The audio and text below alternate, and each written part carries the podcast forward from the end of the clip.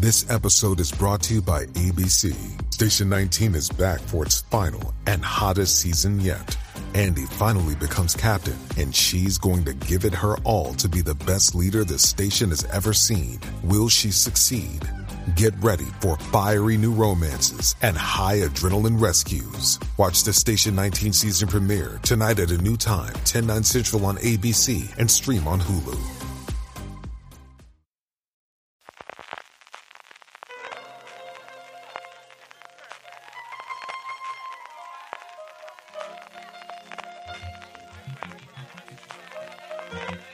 Estás escuchando Fuera de Series con CJ Navas. Bienvenidos a Streaming, el programa diario de Fuera de Series, en el que un servidor, CJ Navas, tendrá las principales noticias, trailers, estrenos y muchas cosas más del mundo de las series de televisión. Edición del jueves 13 de abril, edición monográfica de todo lo que presentó ayer Warner Bros. Discovery. Antes de que vayamos con ello, permíteme recordarte que del 14 al 23 de abril, en Altea, Alicante, tendrá lugar la tercera edición del Festival Internacional de Series, Series Nostrum. A lo largo de 10 días tendremos charlas, proyecciones, mesas redondas y encuentros con los ganadores de los premios de esta edición, el actor Manuel Galeana, la novia gitana Machos Alfa y Cuéntame cómo pasó. Toda la información y reserva de entradas la tienes ya disponible en seriesnostrum.com. Vamos ya con el contenido y como os decía, hoy monográfico de Our Future in Streaming, nuestro futuro del streaming, la presentación de Warner Media Discovery, que por cierto podéis ver en live.wbd.com. El evento, que fue relativamente rápido para la cantidad de cosas que contaron, dejó muchísimos titulares en cuanto al nuevo servicio, que definitivamente se va a llamar Max, como todo el mundo sabíamos, sobre su llegada el 23 de mayo en Estados Unidos y en Europa en 2024. Todavía nos queda bastante, bastante para que nos llegue aquí a España. Sus precios, que ahora repasaremos y que nuevamente son precios para Estados Unidos. Veremos qué ocurre aquí cuando llegue la plataforma. Y al mismo tiempo nuevos proyectos y trailers de sus series de este año. Empezando por qué va a ser Max. Max va a ser la unión de HBO Max con contenido de Discovery Plus, sin detallar exactamente qué contenido va a ser, si va a ser todo o solamente alguno seleccionado. Lo que anunciaron es que va a tener de media unos 40 nuevos títulos y temporadas cada mes. Sobre la plataforma, fundamentalmente lo que van a hacer es copiar en la medida de lo posible a Netflix. Van a tener mayor control parental con perfiles infantiles, personalización de los contenidos para todos los usuarios utilizando inteligencia artificial, porque si no hablas de inteligencia artificial en 2023 estás totalmente fuera de onda. Una navegación simplificada, quiere decir esto lo que quiera decir, mostraron pantallas, pero esto como los melones hasta que no lo abramos, pues no lo sabremos. Una calidad de vídeo de hasta 4K, eso sí, con matices y pagándola, como os contaré ahora mismo. Y una cosa maravillosa llamada reproducción de vídeo premium, una nueva experiencia de reproducción de vídeo que ofrecerá vídeos fluidos y dinámicos a los usuarios, donde y como prefieran verlos. ¿Qué quiere decir esto? Os juro que no lo sé.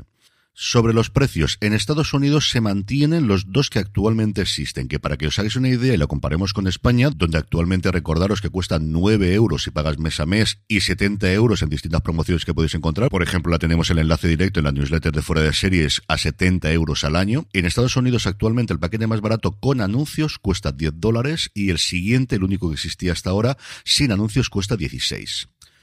Pues bien, de dos pasamos a tres. A 10 dólares tendremos el paquete con anuncios que tendrá dos transmisiones simultáneas, una resolución de 1080p, sin descargas de conexión y calidad de sonido 5.1.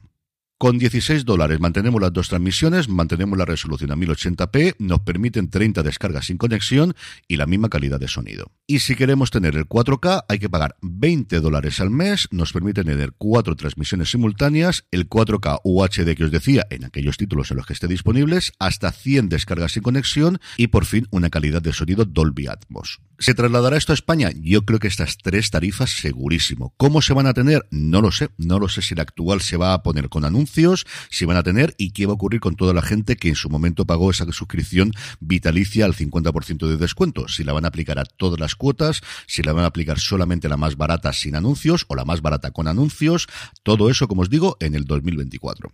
Y entrando ya en el contenido propiamente dicho, tenemos títulos y nombres tremendamente importantes. Por un lado, el rumor de tener series de Harry Potter, no en el universo de Harry Potter, no, no, de Harry Potter, de las novelas, de las siete novelas originales de J.K. Rowling, se ha confirmado, hay un vídeo simplemente anunciándolo, eso quiere decir que se tiene que haber firmado hace absolutamente nada, ni hay escritores, ni hay casting, ni absolutamente nada, no esperarla antes del 2024 y yo me apuraría a decir que 2025. Pero allí donde tuvimos películas, ahora tendremos series, 7, 8, 8, 9, 10 temporadas, ya veremos. La otra es que tenemos nueva precuela de Juego de Tronos basado en lo que todos suponíamos que son los cuentos de Dakan Egg, de la que hay tres novelas cortas, bueno, cortas para lo que es habitualmente Martin, El Caballero Errante, La Espada Leal y El Caballero Misterioso, que va a tener el título de El Caballero de los Siete Reinos. La serie, igual que ocurre con la precuela actual, La Casa del Dragón, tendrá un input muy importante de Martin, que ha coescrito el guion junto con Aira Parker, que parece que va a ser la persona encargada del día a día de la serie.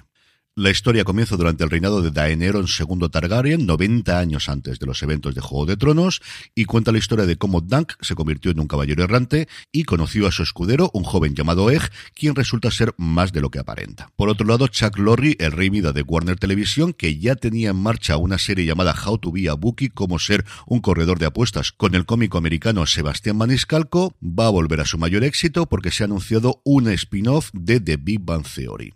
Nada se sabe sobre la idea, nada se sabe sobre si alguno de los personajes de la serie original van a aparecer. Tiene toda la pinta de que van a utilizar algunos de los secundarios aquí como principales, pero como os digo, también tiene pinta de haber sido un acuerdo que se ha firmado hace pocas semanas. Y por último, además de cositas de Discovery Plus que a mí se me escapa como Fixer Upper, que parece que tiene un público muy grande porque lo anunciaron todo bombo y platillo en Estados Unidos, tendremos una adaptación a serie de Conjuring o Expediente Warren, que es como se conoce la saga de películas en España, y una cosa curiosísima que es una nueva versión de Pedro y el Lobo, clásico cuento que al parecer va a estar basado en la música de Prokofiev, con ilustraciones de Bono, que además de cantar para U2, también se dedica a hacer ilustraciones. Sobre la recepción que esto tenga en Wall Street, sobre los movimientos internos y todo lo demás, pues hablaremos en estos días y, sobre todo hablaremos con José Luis Hurtado a final de mes en Over the Top, en Fuera de Series, el repaso mensual que hacemos a todas las noticias de industria audiovisual. En el apartado de trailers, pues todos los que presentaron ayer. Por un lado, el primero del Pingüino, la serie de Colin Farrell, retomando su personaje que vimos en The Batman de Matt Reeves. Por otro, la serie de Robert Downey Jr. de Sympathizer, un thriller de espionaje basada en la novela homónima ganadora de un premio Pulitzer y en el que Robert Downey Jr. interpreta hasta cuatro personajes distintos.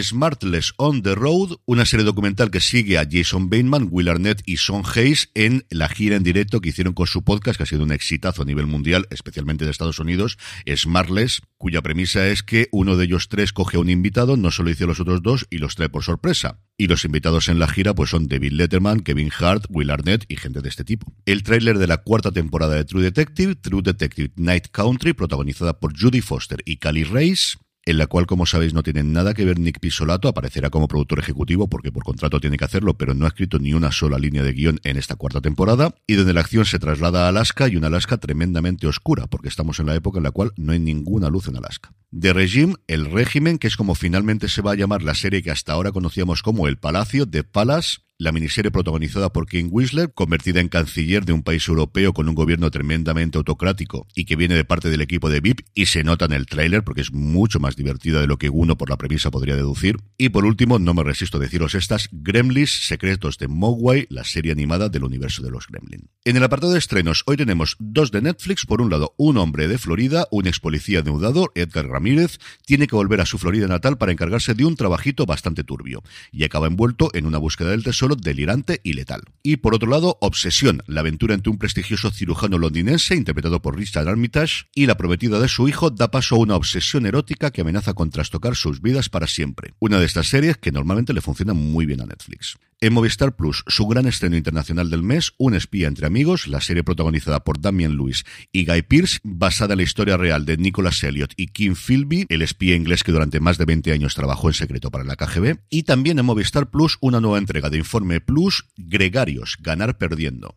Esos ciclistas a menudo olvidados, pero fundamentales en el pelotón y protagonistas de los éxitos de los líderes de equipo, en la serie se cuenta con los testimonios, entre otros, de los hombres de confianza de Miguel Indurain, Marco Pantani, Lance Armstrong, Alberto Contador y Alejandro Valverde. Es jueves y como todos los jueves repasamos el listado de las series más vistas de Netflix de la semana, un listado con solo una novedad con respecto a la semana pasada. En el puesto número 10 tenemos Sombra y Hueso, temporada 2, en el 9, Huelmanía, la única serie que entra en el listado. En el 8, la segunda temporada de Entrevías. En el 7, la segunda temporada de La Caza. Y en el 6, la primera del Príncipe. En el 5 se encuentra la primera temporada de Hasta el Cielo, la serie. En el 4, la segunda del Príncipe. Es espectacular el resurgimiento del Príncipe gracias a Netflix. En el 3, la segunda temporada de Soy Georgina. En el 2 se mantiene la primera temporada de La Caza. Y en el 1, una semana más, El Agente Nocturno, que a nivel global ya es la novena serie más vista de Netflix, al menos desde que tenemos datos de la plataforma, ha superado a Inventinana, y al ritmo de visionados que lleva entraría seguro en el top 5 histórico de Netflix. Y terminamos con la buena noticia del día y es que hoy día 13 ya está disponible para alquiler y compra en las principales plataformas digitales de España